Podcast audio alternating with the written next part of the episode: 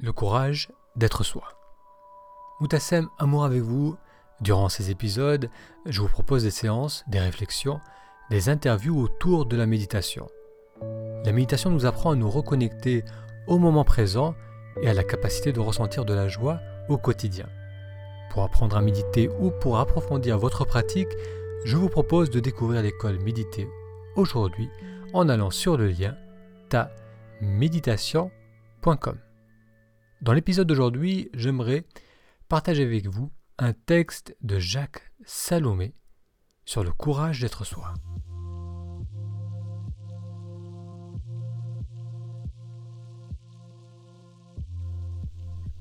Le courage d'être soi ne se transmet pas par les gènes, pas plus qu'il ne nous est donné ou offert à la naissance par quelques bonnes fées ou devins qui se seraient penchés sur notre berceau pour y déposer ce qui est souvent considéré comme une vertu. Le courage d'être soi ne s'acquiert pas à partir de faits d'armes ou d'actes héroïques sur des champs de bataille ou dans des combats pour vaincre un ennemi. Il se découvre et se développe à partir d'une confrontation et d'un dépassement de soi-même. Il ne vise pas à vaincre ou à convaincre, mais à croître, à permettre un grandissement de l'intérieur il va naître d'une lutte contre nos conditionnements et habitudes, d'une plongée dans nos zones d'ombre et surtout d'une confrontation avec nos culpabilités, avec la peur de décevoir, de ne pas être à la hauteur, de ne pas savoir aimer ou de mal aimer. Le courage d'être soi est une conquête qui doit se confirmer chaque jour. Il est l'aboutissement d'un cheminement semé de découvertes et de déceptions, d'enthousiasme et d'obstacles. Il s'appuie sur le dépassement d'un certain nombre de leurs et de croyances erronées. Je ne savais pas que j'entreprenais en moi beaucoup d'interdits et d'autoprivation dans une dynamique de sacrifice et de renoncement, car je voulais en aucun cas me mettre en avant par rapport à mon frère, qui avait des difficultés et que mes parents surprotégeaient. Dans ce cas, le courage d'être soi va se révéler à nous au travers d'une succession d'épreuves. Il devra se nourrir à des racines autour de la confiance en soi, du respect de l'ex-enfant qui est en nous, de la responsabilité pour l'adulte que nous sommes devenus,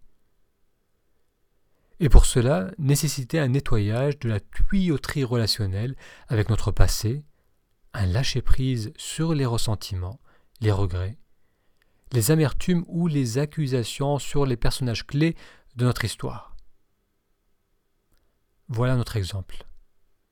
Le jour où j'ai pris conscience que j'exigeais, avec beaucoup de violence, de ma mère qu'elle soit une adulte responsable, cohérente, aimante, alors qu'elle a été toute sa vie une petite fille fragile, insécure, qui cherchait toujours la mère qu'elle avait perdue à cinq ans, j'ai pu enfin prendre en charge mes propres besoins, au lieu de reproduire le même schéma, et arrêter de me vivre, moi qui avais théoriquement une mère, comme une petite fille abandonnée.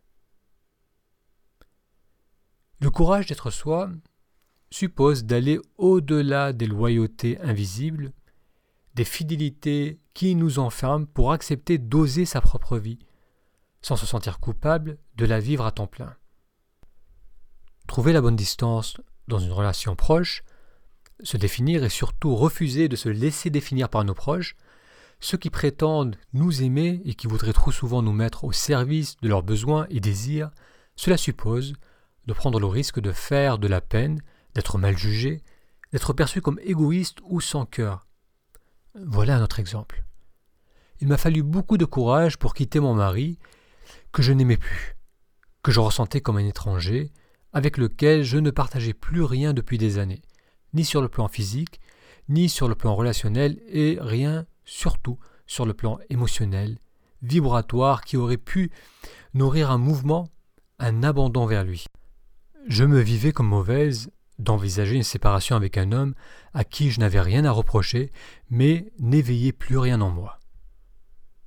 Le courage auquel fait référence cette femme est celui de pouvoir se regarder en face, mais sans se disqualifier et d'assumer son propre changement, les mutations de ses sentiments, la découverte de nouveaux besoins, l'acceptation du respect de soi.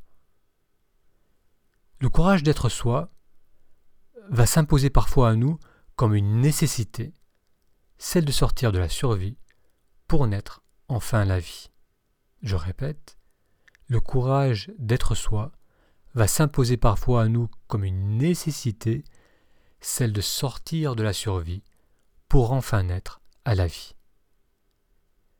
Et cela conclut cet extrait du texte de Jacques Salomé, tiré de son livre Le courage d'être soi. Merci d'avoir suivi cet épisode. Pour recevoir les prochaines publications, pensez à vous abonner. Vos commentaires et vos encouragements sont toujours appréciés. Et si vous souhaitez aller plus loin dans la pratique de la méditation, je vous invite à découvrir l'école Méditer aujourd'hui en allant sur un lien facile à retenir, taméditation.com, taméditation tout attaché.com. Ça vous permettra d'avoir accès à un extrait gratuit, un exercice qui vous aidera à plonger facilement dans l'expérience du moment présent.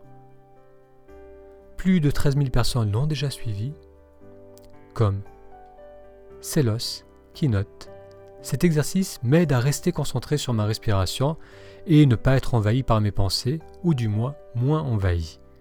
Je suis plutôt satisfaite pour un début. Rendez-vous sur ta méditation.com.